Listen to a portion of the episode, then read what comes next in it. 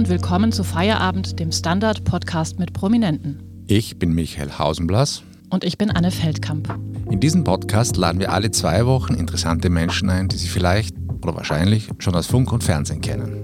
Heute haben wir die Fernsehmoderatorin Barbara Karlich zu Gast, deren Sendung die Barbara Karlich Show die am längsten gesendete Talkshow im gesamten deutschen Sprachraum ist. Frau Karlich, herzlich willkommen. Gleich zur ersten Frage. Ihre Show gibt es jetzt seit über 20 Jahren. Wie oft haben Sie denn schon ans Schlussmachen gedacht? Noch nie.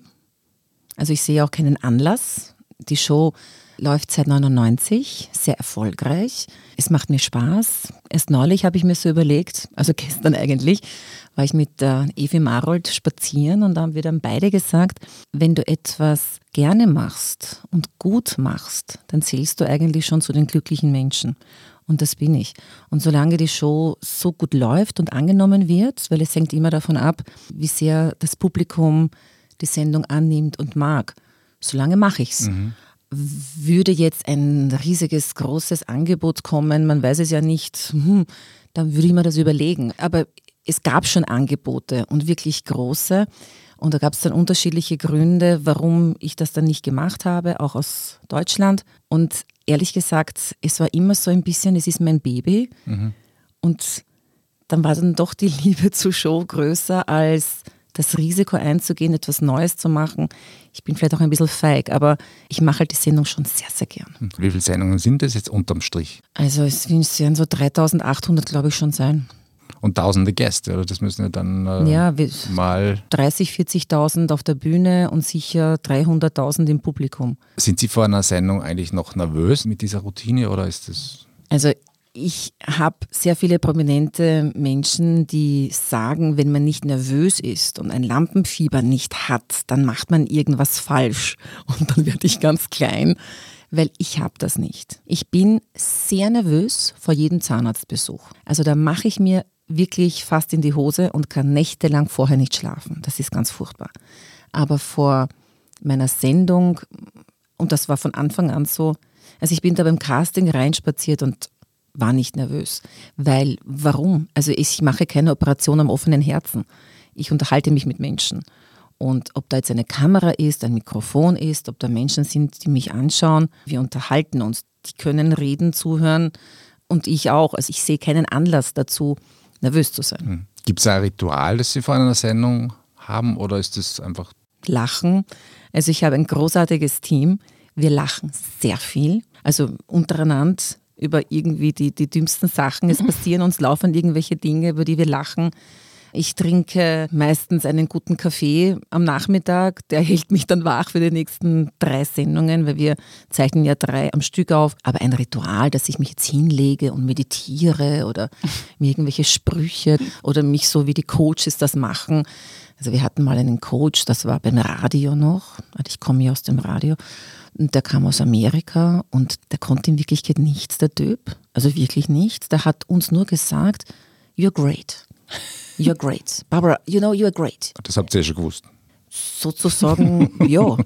Und ich habe nur gedacht, der kriegt wirklich viel Geld dafür, dass er jedem von uns, wir waren da, weiß ich, 15 Moderatorinnen und Moderatoren, sagt, dass wir großartig sind. Also sowas brauche ich nicht. Ein guter Job. ja. Solange keine Zahnärzte vorne irgendwie sitzen oder so. Schrecklich.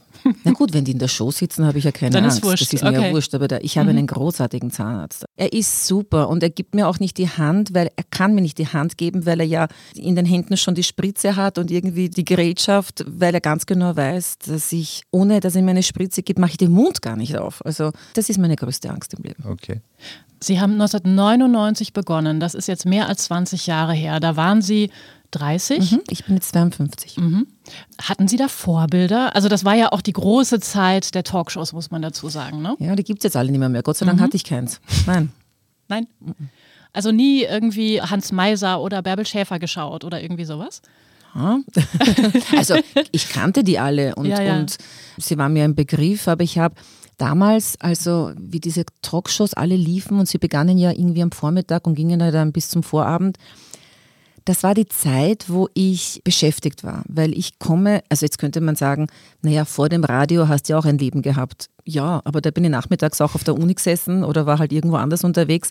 Und zu der Zeit, wo halt das so intensiv mit den Talkshows lief oder immer mehr kamen, war ich ja beim Radio und habe dort immer die Morning Show moderiert. Mhm. Das heißt, ich kam irgendwann mittags nach Hause und habe dann den Nachmittag verschlafen. Mhm. Ich muss auch zugeben, dass mich diese Genre nicht wirklich interessiert hat. Okay. Mhm. Und als ich dann das Casting gemacht habe, also als ich angerufen wurde vom ORF und eingeladen wurde, wusste ich ja nicht, wofür. Also ich wusste ja nicht, dass es um eine Talkshow geht. Und dann habe ich halt knapp davor die Unterlagen bekommen. Es waren vier Gäste und ich habe vier Geschichten, natürlich fiktiv, immer so ein halbes DIN A4-Blatt an Informationen. Und ich musste dann eine Sendung machen. Und während ich da das gemacht habe, habe ich mir gedacht, das ist ja eine Talkshow. Scheiße, wo bin ich da reingeraten? Naja, so ganz so schlimm war es nicht, aber weil ich mache ja mein Ding und mhm. ich habe ja meinen eigenen Stil mhm. immer schon gehabt. Also man muss dieses Genre nicht neu erfinden, aber ich glaube schon, dass ich es Wahrscheinlich habe ich es anders gemacht, sonst gäbe es mich nicht immer noch. Ja. Im Gegensatz zu den ganzen deutschen Kolleginnen und Kollegen. Aber damals habe ich mir nur gedacht, aha, ja. Und vielleicht war das auch gut, dass ich die Sendungen nicht geschaut habe, sonst mhm. hätte ich es ja vielleicht so gemacht wie irgendwer. Ja, es ist ja so, also in amerikanischen Talkshows wurde gebrüllt, in den mhm. deutschen Talkshows wurden Menschen vorgeführt, mhm. das muss man wirklich sagen. Bei Ihnen ging es ja nie wirklich krawallig zu. Ist das irgendwie so die österreichische oder die öffentlich-rechtliche Interpretation der Talkshow? Nein, weil auch die Deutschen ja öffentlich-rechtliche Sender haben. Diese Frage wurde mir oft gestellt mhm. und auch in den ganzen Jubiläen, also 500 Sendungen, 1000, 1500, 2000 Sendungen, dann 20 Jahre Talkshow. Also immer wieder kam diese Frage, warum? Hast du dich sozusagen da immer noch durchsetzen können und warum immer noch und die anderen eben nicht? Weil ich glaube, das Geheimnis ist ein ganz ein einfaches. Wir haben echte Menschen mit wahren Geschichten. Also ganz am Anfang, ja, ganz, ganz, ganz am Anfang waren vielleicht Menschen dabei, die dann irgendwas erzählt haben. Mag sein, die ersten zwei, drei Sendungen, aber dann ganz schnell waren es echte Menschen mit wahren Geschichten. So, dann eben dieses, dass wir nicht vorführen, dass ich nicht über die Gäste, sondern mit den Gästen lache. Ich bin sehr neugierig, mich interessiert der Mensch und zwar nicht nur seine Geschichte, sondern immer das dahinter. Warum ist dieser Mensch so geworden? Warum sagt er das? Und dann haben wir uns, und auch das ist, glaube ich, ein Geheimnis, mit den Menschen mitentwickelt. Themen, die vor 20 Jahren gegangen sind, würden heute nicht mehr gehen. Das interessiert die Leute nicht. Zum Beispiel? Zum Beispiel Geld ist jetzt ein Thema, Sparen, Umweltschutz, Nachhaltigkeit, verschiedene Beziehungsformen, die es damals vielleicht schon gab, die gab es immer schon, aber die kein Thema waren. Das geht heute, damals nichts. Damals ging zum Beispiel Schönheitsoperationen, was weiß ich, Urlaub und ja, Mode, also alles, was so ein bisschen oberflächlicher war, das interessiert heute niemanden mehr. Also heute sind die Themen fast, muss ich sagen, tiefsinniger. Wir kratzen mehr an der Oberfläche. Der Stil war zwar immer dasselbe, aber es sind auch Menschen bei mir, die etwas zu erzählen haben. Es ist niemand da, der irgendwie nur so ein Ja und Nein Sager, der was nachplappert, sondern das sind wirklich Werte, die die vermittelt werden und reichhaltige Themen und Menschen, die etwas zu sagen haben. Da haben wir uns einfach mitentwickelt. Aber trotzdem wird es ja Themen geben, die so verlässliche Quotenbringer sind. Also zum mhm. Beispiel vor einiger Zeit hatten Sie das Thema geschiedene Männer, Restposten auf ja, dem das war letzte Woche. Gell? Hätte das genauso vor 20 Jahren funktioniert? Ja, das schon. Ja. Also ich wollte jetzt damit nicht sagen, dass die Themen komplett anders sind. Also wir sind eine Unterhaltungssendung und es geht um die großen Bereiche Liebe und Beziehung und Freundschaft. Es geht um Gesundheit und Work-Life-Balance und es geht um das Leben, wie ich es sehe, um Möglichkeiten, das Leben neu zu leben. Also diese ganzen quasi Menschen, die sozusagen alles liegen stehen lassen und komplett sich neu erfinden. Das sind diese großen Bereiche und eben auch jetzt dieses aktuelle und tagesaktuelle Thema Thema des Klimawandels und wir haben zum Beispiel auch Ausländerflüchtlingsthemen, auch das haben wir bearbeitet. Also wenn du in der U-Bahn fährst, ich weiß nicht, ob ihr zwei, ich nehme mal an schon, ne, U-Bahn fahren. Also ich komme zwar mit dem Auto nach Wien, aber wenn ich in der Stadt unterwegs bin, fahre ich nur mit der U-Bahn. Und dann höre ich zu, was die Menschen reden. Und was interessiert sie? Und Liebe und Beziehung und, Wetter. und äh, das ist immer ein Thema. Und das Wetter. Wetter ist auch ein Thema. Haben wir eh auch Wetter und, und Klima. Also wir wissen, das ist ein Unterschied, Wetter und Klima, ist auch ein Thema.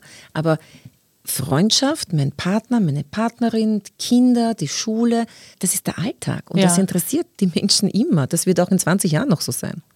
Gibt es dann überhaupt noch Tabuthemen? Also gibt es irgendwelche heißen Eisen, die Sie nicht anfassen würden? Also, ich, wir haben viele Themen enttabuisiert. Also es gab zum Beispiel, wir waren ziemlich die Ersten, die über Transmenschen gesprochen haben, sie eingeladen haben. Und auch Homosexuelle in jede Richtung. Also mit, ich habe mich entschieden, meine Frau zu verlassen und lebe jetzt mit meinem Mann zusammen und dürfen sie heiraten und so weiter. Das sind schon Themen, die wir irgendwie angepackt haben. Und sämtliche Formen des sexuellen Zusammenlebens ja auch. Wir senden am Nachmittag, aber besprechen tun wir es, ja. Sie haben ja tatsächlich ganz normale Menschen zu Gast. Einspruch, Euer Ehren. Was ist normal? Gute Frage. Ich wollte damit sagen, Sie sind nah dran an den Leuten. Sagen wir es mal so. Beobachten Sie, hat sich das gesellschaftliche Klima in den letzten zwei Jahrzehnten geändert? Und wenn ja, wie? Also ist Österreich zum Beispiel toleranter geworden? Ich glaube schon. Da gehen wir jetzt sehr in die Politik. Politische Themen äh, besprechen wir nicht, wir streifen sie. Und wenn ich jetzt eine Sendung habe, wo wir sozusagen integrierte Flüchtlinge einladen, die einfach erzählen, wie schlimm das war und wie sie hier angenommen wurden und Beispiele zeigen, wo Integration sehr gut geklappt hat, dann würde man ja glauben, das ist eh super, das funktioniert ja großartig. Dass es nicht so ist, das wissen wir. Und um das Ganze irgendwie jetzt zu behandeln, müsste ich sehr politisch werden. Das bin ich aber nicht. Dafür gibt es die Claudia Reiterer mit im Zentrum und sämtliche andere Sendungen. Ich mache sozusagen, und da sind wir bei den nah an den Leuten, ich zeige eben, wie es gehen kann und zeige die positiven Beispiele. Was war denn der peinlichste Moment in diesen 20 Jahren, wo Sie wirklich vielleicht auch mal rot geworden sind? Oder? Also mir ist nichts peinlich, weil ich sage immer, ich bin selber eh peinlich genug. Mir ist nichts peinlich, ganz im Gegenteil. Was den Menschen, was jetzt ihnen peinlich ist, ist vielleicht der anderen nicht peinlich, vice versa. Das ist dasselbe wie mit, wenn man sagt, Menschen werden vorgeführt, was ja bei mir nicht der Fall ist. Aber für denjenigen ist das ganz normal, möglicherweise. Da wären wir wieder bei dem, was ist normal. Für den anderen ist das ganz, der echauffiert sich. Die Welt ist ja so bunt. Und wir sind ja Gott sei Dank nicht alle gleich. Dann anders gefragt, was war denn der rührendste Moment? Da gibt es ganz viele, weil ich sehr nah am Wasser gebaut bin. Also mich beschäftigt sehr vieles sehr schnell und geht mir sehr nah. Also von Trennungen über Vater, Tochter fallen sich in die Arme, weil sie sich 20 Jahre nicht gesehen haben, über ich habe eine kleine Katze gerettet. da gibt es tausend Sachen. Da gibt es auch Tränen. Na sicher. Also ich weiß nicht, ich glaube, ich weine jeden Tag. Auch vor der Kamera? Ja, auch. Sie sind eine sehr temperamentvolle Frau. Ist Ihnen denn schon richtig mal der Kragen geplatzt in der Sendung? Was die Gäste anbelangt, ganz sicher nicht. Aber da implodiere ich eher, wenn so technisch irgendwas nicht hinhaut. Wenn man so im Fluss ist und ich habe dann so meine Gedanken und was ich noch fragen könnte und dann ist plötzlich, fällt ein Scheinwerfer aus oder das Mikro funktioniert gerade nicht und wir müssen unterbrechen oder was weiß ich. Es gibt so Dinge, da denke ich mir, oh, da implodiere ich. Okay. Das zeige ich nicht unbedingt. Und Kragen geplatzt, noch nie. Wir haben so ein tolles Team, das schon seit vielen Jahren höchst professionell arbeitet. Die Gäste, die zu mir kommen, freuen sich auf diesen Auftritt. Das ist sozusagen so ein bisschen Star for one day. Also die haben sich vorbereitet, die sind zum Friseur gegangen, die haben sich vielleicht was Neues zum Anziehen gekauft. Das ist ihr großer Auftritt. Das ist ja nicht so, dass diese Menschen zu mir kommen und dort äh, Zores machen und sich irgendwie aufführen und unangenehm sind. Ganz im Gegenteil. Das sind respektvolle Menschen, weil ich ihnen respektvoll begegne. Zum Thema Respekt, Indiskretion, Diskretion. Wie kriegt man denn das Gefühl für also so eine Linie, wo man sagt, okay, über diesen Punkt kann ich bei Fragen nicht gehen? Ich könnte zum Beispiel nicht sagen, woran es liegt. Sind es meine Rehaugen? Ich weiß es nicht. Menschen erzählen mir manchmal mehr, als mit der Redaktion ausgemacht war. Ich weiß es nicht, was es ist. Manchmal kommt die Chefredakteurin zu mir und sagt, "Boah, das hast du jetzt super gemacht, das Interview hast du toll geführt. Und ich denke, "Boah, was habe ich da gemacht? Ich weiß es nicht. Ich habe, glaube ich, ein Naturtalent. Das ist mir einfach in die Wiege gelegt worden. Ich weiß es nicht, warum ich das kann. Ich kann es, ich habe es nicht gelernt. Ich kann es einfach. Ich mache auch zu Hause Talkshow. Also wenn wir in der Familie zusammensitzen, führe ich auch das große Wort im Sinne von, ich erteile das Wort, ohne dass das die anderen merken. Ich weiß nicht, warum ich es kann. Ich, dafür kann ich viele, viele andere Dinge überhaupt nicht. Zum Beispiel? Zum Beispiel Integralrechnungen oder für viele Leute groß aufkochen oder was weiß ich, was kann ich, ganz viele Sportarten, die ich nicht mal probiere, weil ich mir denke, muss ich nicht. Tauchen zum Beispiel, muss der Mensch tauchen? Nein, muss er nicht. Also ich kann einfach gut talken. Das kann ich gut. Das Auch macht gut mir schweigen? Spaß. Ja, ja, ja, ja, ja, klar. Jetzt bei allem Respekt haftet Ihrer Show ja auch mitunter das Image einer Pensionisten-Unterhaltungssendung für den Nachmittag an, sage ich jetzt mal. Wer sagt das? Naja, ich denke mir zum Beispiel, wer hat denn Zeit am Nachmittag, sich das anzuschauen? Also die Falsch gedacht. Okay, falsch gedacht. Falsch gedacht. In Zeiten wie diesen, wo man sozusagen viel zu Hause arbeitet und nicht nur wegen der Pandemie, auch vorher schon, gibt es ganz viele Menschen, die jünger sind und zu Hause sind. Dann hat man ja schon lange die Möglichkeit der TV-Thek, fernschauen, wann und wo ich will. Wird das bei Ihrer Sendung viel in Anspruch genommen? Ich glaube schon. Ich, ich habe jetzt keine Zahlen, da müsste ich jetzt natürlich im ORF nachfragen. Aber ich kann mir gut vorstellen, dass das gemacht wird. Und vor allem, wenn man zum Beispiel, wenn jemand jemanden gesehen hat, der in der Sendung war und man ist neugierig und will dann nachschauen, was der oder die gesagt hat. Also, dass dann nur die Älteren schauen, also das ist schon lange nicht mehr mehr, wiewohl ich sehr dankbar über die Älteren bin. Und auch wenn es nur die Älteren gäbe, wäre ich noch dankbarer, weil diese Menschen sehr treue Seher und Seherinnen sind und quasi sehr dankbar sind auch, weil die Kali-Show ja mitunter ein Fenster zur Welt ist. Es gibt keine vergleichbare Sendung im ORF, wo Menschen, die nicht unbedingt nur berühmt und bekannt sind, etwas zu sagen haben und sagen können. Was sagt Ihre Tochter zu Ihrer Show? Die ist im Teenageralter. Die Gloria, hin und wieder bleibt sie auch hängen. Also ich schaue jetzt aber auch, wir haben Homeschooling, also nachmittags. Ja, da müssen wir viel lernen und die Hausübungen machen. Dann sind wir viel in der Natur. Ich habe einen kleinen Hund auch oder wir haben einen kleinen Hund, also wir sind viel draußen. Und ich bin eben diese typische TV-Podcast-Hörerin und Seherin. Also ich schaue die Nachrichten nicht um halb acht, sondern vielleicht erst um halb neun. Also ich bin nicht diese zur bestimmten Zeit. Aber meine Mama schaut zum Beispiel regelmäßig und immer um 16 Uhr die Show. Und wenn die Gloria jetzt bei ihr ist, dann schaut die einfach mit und ist mitunter, bleibt sie hängen, mitunter nicht. Das ist Gibt es Feedback? also sie beobachtet eher mich und sagt dann, das sagst du zu mir auch. Oder sie hat irgendwann einmal gesagt, du bist nicht anders als zu Hause. Und das stimmt. Also ich bin, wie ich bin. Ich verstelle mich nicht, könnte ich auch gar nicht. Also dass ich da. Das große Wort ist authentisch. Wir machen eine kurze Pause und sprechen dann mit Barbara Kalisch, wie sie zu ihren Zuschauern kommt und Zuschauerinnen. Guten Tag, mein Name ist Oskar Bronner. Was man täglich macht, macht man irgendwann automatisch. Es wird zu einer Haltung. Sie können zum Beispiel üben, zu stehen. Zu Ihrer Meinung, zu sich selbst, für eine Sache. Wir machen das seit 1988 und es funktioniert. Der Standard, der Haltung gewidmet.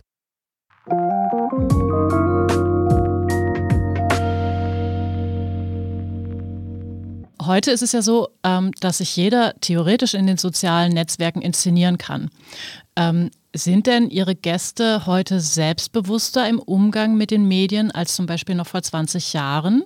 Also eigentlich könnte man sich ja vorstellen, dass Ihnen die Leute die Bude einrennen. Also selbstbewusster sicher. Und da wären wir wieder bei den älteren Zuschauerinnen und Zuschauern. Das waren die, die eigentlich, wie die Zeit kam mit Handy und sozialen Medien und Filme machen und selber schneiden, die waren da sehr patent. Also die kennen sich da super aus. Also ich habe das bei meinem Vater gesehen, also der konnte besser mit dem Handy umgehen als ich, als es kam. Und sehr interessiert. Also ich habe mich immer gewundert, wenn sie erzählt haben, "Na, dann habe ich da auf Facebook kennengelernt oder über Twitter und Instagram und wie das alles heißt. Da ist schon ein Selbstbewusstsein. Und es wird auch, glaube ich, so eine zweite Ebene wird gemacht. Also es gab halt die vierte Macht, die Medien. Und jetzt, glaube ich, gibt es die fünfte Macht der sozialen Medien. Siehe Fake News und so weiter. Ja. Ich habe kein besonders gutes Gefühl, wenn ich jetzt weiterdenke, was da alles passieren kann. Mhm. Aber ist das für Ihre Sendung Fluch oder Segen? Also das ist ja schön, wenn Menschen selbstbewusster in so eine Sendung gehen, einerseits, aber andererseits macht es natürlich auch die Türen auf für Leute, die halt irgendwie einfach nur ich schreien und irgendeinen Quatsch erzählen. Also die Selbstdarsteller. Genau. Die gab es immer schon und die wird es auch immer geben. Und noch einmal, das ist wie gesagt Star for One Day. Also der kommt oder die kommt und eine Stunde lang können sie sich sozusagen, wenn das jetzt so ein Selbstdarsteller, Selbstdarstellerin wäre, die wir ja so auch nicht haben. Also wenn man meine Sendung beobachtet über all die Jahre, dann kann man mir den Vorwurf nicht machen, ich weiß nicht, ob ihr jetzt die letzten Sendungen verfolgt habt, das sind Menschen dabei, die wirklich was zu sagen haben. Die sind kluge Leute, die sind interessierte Menschen, die diskutieren schön miteinander. Also Selbstdarsteller sind seltenst dabei. Aber ich weiß, was Sie meinen mit diesen sozialen Medien, dass man jetzt schon weiß, oder wenn irgendwas wäre, könnte man das dann sofort posten und so. Ja, das ist eine komische Zeit, was mhm. das anbelangt. Aber in meiner Show spüre da nichts Negatives. Ich denke eher gesellschaftlich. In welcher Talkshow würden Sie denn gerne auftreten und mit welchem Thema könnte man Sie denn in eine Talkshow bekommen als Gast? In jede. In jede? In jede. Ich würde in jede Talkshow gehen. Ich habe etwas zu sagen. Ich habe eine Meinung. Ich diskutiere sehr gerne. Vor allem bin ich auch jemand, der die Meinung des anderen oder der anderen gelten lässt. Also mhm. ich bin niemand, der jetzt jemanden unbedingt wegbringen möchte, weil das schafft man auch, glaube ich, nicht. Das setzt sich erst und dann muss man nachdenken und dann kommt man vielleicht zu einer anderen Meinung. Ich auch. Also man kann auch mich überzeugen. In jede würde ich mich setzen. Zum Beispiel Thema, diese Jugendsünde kann ich nicht vergessen. Was wird Ihnen da einfallen? Wie lange haben wir Zeit? da gab es ganz viele Jugendsünden. Also ich glaube nicht, dass das gescheit und klug wäre, über die zu reden. Vielleicht eine, eine vielleicht. Weil sonst lasst es mich ja nicht genau. in Ruhe.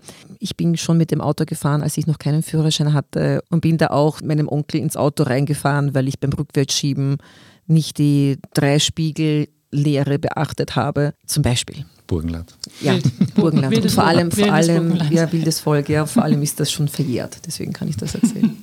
Frau Kreilich, welches Thema würden Sie denn gerne in Ihrer Sendung behandeln, trauen sich aber nicht drüber? Gibt es da so solche Geschichten, wo Sie sagen, nein, das können wir nicht machen? Nein. Nein, gibt es nicht. Also wir haben wirklich schon jedes Thema behandelt oder wir wagen uns an jedes Thema ran. Wie gesagt, wir sind nicht politisch, wir sind gesellschaftspolitisch. Mhm. Mhm. Also, also ich bin Querdenker, wäre jetzt kein Thema. Ich bin Querdenker, wäre schon ein Thema, aber das wäre kein Thema, wo wir diesen Menschen eine Bühne geben würden, dass er oder sie sein Gedankengut in die Menge weiter verbreiten könnte. Also Querdenker bedeutet ja auch, das ist ja nicht nur politisch. Querdenker kann ich auch sein, wenn ich Manager auf der Bank bin und keinen Anzug trage. Da bin ich auch schon ein bisschen Querdenker.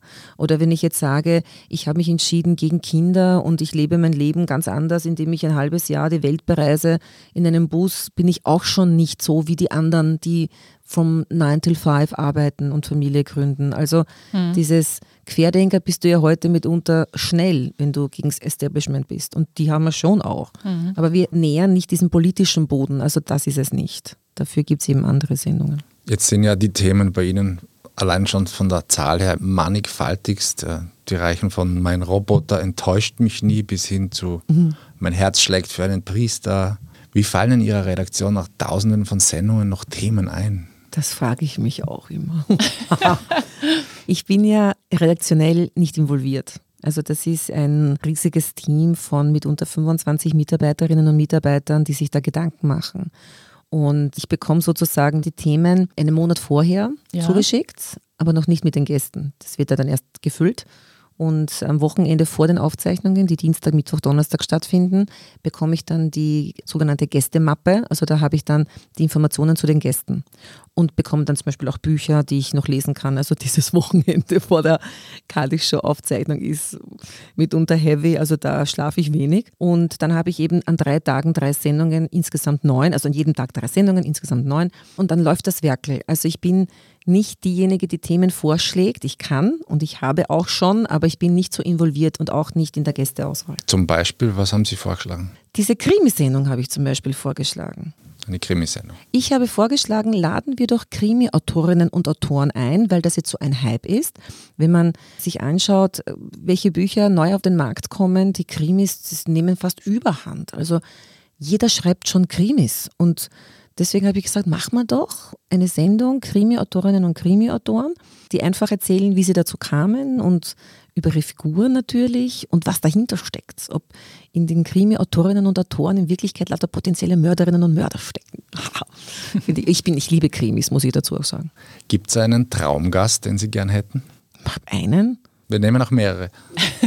es gab schon ganz, ganz viele tolle Gäste, die zu mir kamen. Also prominente ohne Ende. Einer, der wirklich für mich also prägendsten Gäste, weil er auch ein sehr großer Freund und Gönner war und ein wirklich ein liebevoller, netter, großartiger, kluger Mensch, der bei mir in der Sendung war, war Maximilian Schell und es ist just heute sein Sterbetag. Also war großes Kino, weil ich meine, es ist ein Oscar-Preisträger, das der sozusagen in meine kleine Sendung kommt, das war schon was ganz was Großartiges. Oder Sky Dumont war da, der war ja auch großes Kino. Es gibt viele, viele großartige Prominente, die schon da waren. Und es gibt, also ich sage jetzt einfach, das wird nie sein. Ja? Dazu wird es nie kommen, aber man darf ja träumen. Queen Elizabeth zum Beispiel. Ja, die wird nie da sein. Was würden Sie die dann fragen? Ach, im nächsten Leben werde ich ja ihre Hundesitterin. Ach so. Im nächsten Leben. Ja, also da muss sie wieder Königin werden und ich wäre ideal. Also im nächsten Leben werde ich Queen Elizabeths Hundesitterin. Und männlicher Traumgast? Wahrscheinlich nicht Gerard Prinz Butler. Charles. Nein. Okay, ein Butler. Wobei Prinz Charles ist ja so wie ich sehr ökologisch interessiert und Nachhaltigkeit ist für ihn ein großes Thema, für mich ja Gibt es auch. Gemeinsamkeiten, ja? Da gibt es ganz viele Gemeinsamkeiten. Also mit dem würde ich mich wahrscheinlich sehr gut verstehen. Ich bin überhaupt sehr großer Fan von Großbritannien und überhaupt, also England, Schottland, das ist alles meins. Schafe und so. Und mit Prince Charles hätte ich ganz viele Anknüpfungspunkte. Also mit dem würde ich mich wahrscheinlich sehr gut verstehen. Könnte ich mich stundenlang unterhalten. Gerard Butler doch lieber. Gerard Butler ist halt mein Traummann. Auch da ist die Wahrscheinlichkeit, ihm zu begegnen, so gut wie, also unter Null. Der gefällt mir halt gut, ist auch ein Schotte. Der hat auch auf seinen sozialen Medien im Profil halt stehen, was weiß ich, Actor und ich weiß nicht was alles. Und dann hat er Scotsman stehen. Ich finde das so super, wenn man so stolz ist auf das, wo man herkommt.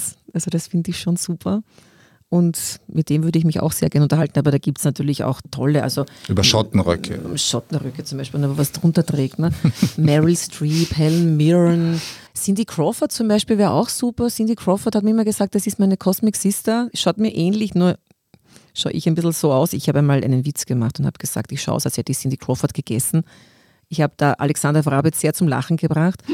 Aber sie ist mir tatsächlich irgendwie ähnlich. Sie hat sogar dieselben Hunde. Es ist lustig. Also ihre Hunde schauen aus wie mein Hund. Also ich glaube nicht, dass sie mir und schon gar nicht ich ihr den Hund nachgemacht habe, weil mein Hund ist mir passiert. Ich habe sie gerettet, meinen Hund. Also es ist Zufall. Das wären schon so. Also bevor wir jetzt endgültig auf den Hund kommen. Frau Kali, Sie wollten ja eigentlich Ärztin werden. Mhm. Warum hat das nicht geklappt? Weil man im OP nicht reden kann oder? Muss man ja, ne? Ich habe, wie gesagt, viele, hoffentlich komme ich nie mehr wieder auf die Welt, weil ich möchte ja nicht noch einmal auf die Welt kommen. Ich hoffe, dass es das war. Also ich habe es so schön. Ich möchte Außer- nicht. Außer, Außer, genau, die Hundesitterin von der Queen Elizabeth. Dann gäbe es natürlich die Försterin, wäre auch so super, und eben Ärztin. Und es war so, dass ich halt schon als Kind, ich hatte eine wunderbare Kinderärztin, vor der ich keine Angst hatte, im Gegensatz zu den Zahnärzten. Die Frau Dr. Hutter.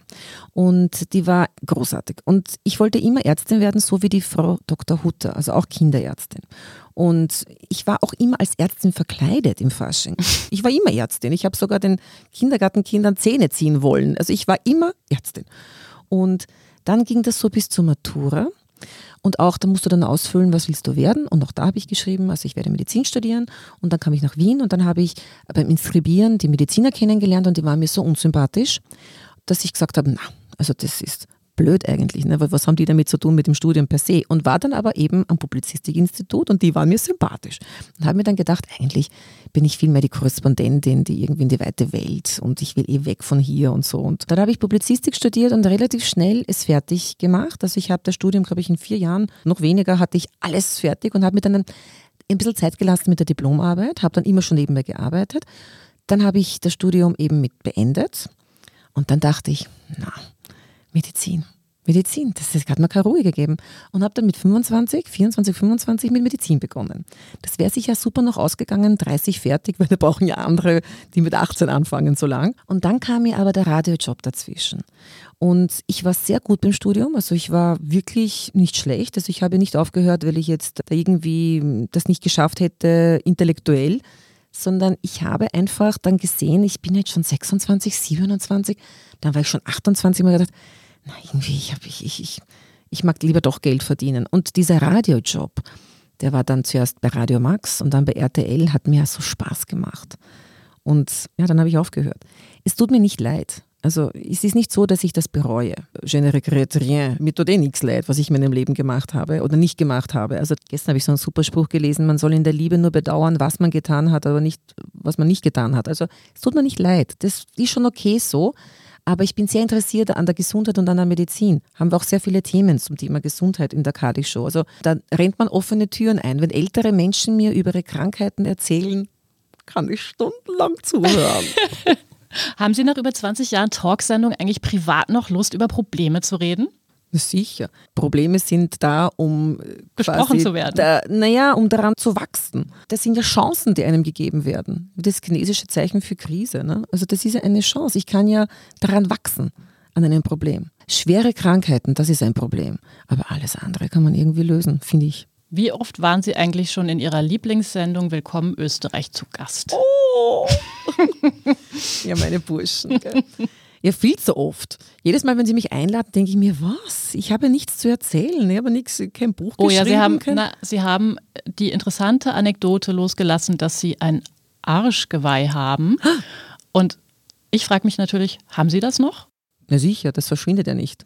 Naja, kann ja. man aber auch entfernen lassen. Ne? Ach so, nein. Dieses Arschgeweih, das ist ja sehr lustig, weil das habe ich mir damals in Thailand machen lassen. Mhm. Nun wissen wir, und es war auch ein sehr illuminierter Zustand, würde ich jetzt mal sagen. Also ich hätte es am nächsten Tag wahrscheinlich nicht gemacht. Ne? Und das hat ewig gedauert, ich glaube sechs Stunden hat es gedauert, weil das war ein Pärchen und sie hat mir dieses Tattoo gemacht und scheinbar nicht ordentlich. Jetzt ist er nochmal drüber gegangen auf das bereits offene, hat er noch einmal, also da habe ich meine Sünden abgebüßt und dann kam ich nach Hause und dann haben wir diesen Verband weggetan und dann war dieses Tattoo weg. Also es war ein Branding. Die Farbe ist abgegangen. So, dann hatte ich ein Branding. Also da war nur die Haut so ein bisschen anders, aber nachdem es ja quasi ein Arschgeweih ist und man es ja nicht sieht, war es mir ja wurscht. Das hat dann jemand gesehen, der dann gesagt hat, lass dir das doch noch einmal stechen und dann bin ich zu einer Hautärztin, die dann gesagt hat, ja, ist kein Problem. Dann habe ich mir es noch einmal stechen lassen. Also genau dasselbe, halt einfach noch einmal. Ist wunderschön geworden. Und bei der Geburt meiner Tochter habe ich dann noch was dazu machen lassen. Das ist ein Kunstwerk, das in Schritten entstanden ist. Und die Tochter weiß es auch zu schätzen, oder? Die Gloria ist da, die ist damit aufgewachsen. Das ist wurscht. Ja. So, jetzt ja. kennen auch Stermann und Grissemann die ganze Geschichte. Ja. also haben die gar nicht gefragt, oder was? Aha, ich glaube nicht. Nicht glaub so im nicht. Detail. Ja, genau. Nicht im Detail, na gut. Wenn man ihren Namen googelt, werden einem die Suchanfragen Barbara Karlich Tochter, Barbara Karlich Wohnort, Barbara Karlich Scheidung, mit oh. wem ist Barbara Karlich verheiratet, mhm. angezeigt. Mhm. Wie erklären Sie sich das ungebrochene Interesse an Ihrem Privatleben? Komisch, gell? Sie erzählen ja schon länger nicht mehr, oder? Mhm. Mhm. Gelernt daraus. Das war zum Beispiel etwas, wo ich heute sage, da bin ich irgendwie falsch gecoacht worden am Anfang. Also es hat mich niemand gecoacht. Es ist kein Vorwurf, dass ich falsch gecoacht worden wäre. Aber ich dachte, wenn ich eine Talkshow mache, wo Menschen zu mir kommen und ihr Innerstes nach außen kehren, kann ich nicht eine sein, die nichts von mir preisgibt. Falsch gedacht, weil man kann so viel erzählen, ohne etwas zu erzählen. Das machen ja zum Beispiel Stars wie Ursula Strauß, die erzählt ja nichts Privates und trotzdem hat man das Gefühl, man kennt sie. Diesen Fehler habe ich gemacht und habe mich einfach rein reiten lassen in endlich meine große Liebe. Und ich habe ja nur große Lieben kennengelernt, der Reihe nach. Das waren ja lauter große Lieben und ich weiß nicht, da ging es immer nur um die Liebe. Oder das Thema Gewicht, ne? mal mehr, mal weniger, mal mehr. Rückblickend muss ich sagen, ist das vielleicht nicht schlecht für meinen lang anhaltenden Erfolg gewesen, weil ich doch ein Mensch bin, wie du und ich. Ich habe auch meine Ecken und Kanten, meine Dramen und Tragödien erlitten und schmerzhafte Erfahrungen und habe mich wie ein Stehaufmandel wieder derappelt und sie verzeihen mir das alles. Also meine Fans, kann ich, wenn ich das so sagen darf, haben mit mir gelitten und sich mit mir gefreut und nach jeder Scheidung haben sie sich wahrscheinlich gedacht, Mensch, die Arme, haben aber nicht gesagt, na wieso kann die nicht länger als sechs Jahre eine Beziehung haben. Ganz im Gegenteil, sie haben sich nur gedacht, die Arme. Also vielleicht war das gar nicht so schlecht, so viel preisgegeben zu haben. Ich will es nur einfach nicht mehr. Und geändert hat sich das ganz bestimmt auch mit der Geburt meiner Tochter, die, finde ich, ein Recht darauf hat, in einer gewissen geschützten Welt aufzuwachsen und nicht in einer Welt, wo ich sie dem Publikum zum Fraß vorwerfe. Das macht man einfach nicht. Und ja, es geht auch so. Also es geht auch ohne, dass man weiß, wie viele Beziehungen ich in den letzten zehn Jahren hatte und ob oder ob nicht und was meine Tochter so gerne macht. Ein bisschen was erzähle ich ja eben eh. Das ist ja auch nicht so schlimm, dass sie in eine Schule geht und dass sie Klavier spielt. Na mein Gott, na, das kann man wissen. Und wir lesen dann wahrscheinlich von der Hochzeit mit Garrett Butler. mit Gerard Butler. Ich bin zu alt für den Gerard Butler, glaube ich. Aber wer weiß, du, man soll nicht aufhören zu träumen, ne? Wer weiß. Mhm. Schauen wir. Vielen Dank, liebe Barbara Kalich, für Sehr das gerne. Gespräch. Vielen Dank auch Ihnen, liebe Hörerinnen und Hörer, fürs Dabeisein. Wenn Sie auch unsere nächsten Folgen nicht verpassen wollen, abonnieren Sie uns am besten bei Apple Podcasts oder Spotify. Unterstützen können Sie uns mit einer 5-Sterne-Bewertung. Das war Feierabend, der Standard-Podcast mit Prominenten. Tschüss und ciao. Auf Wiedersehen.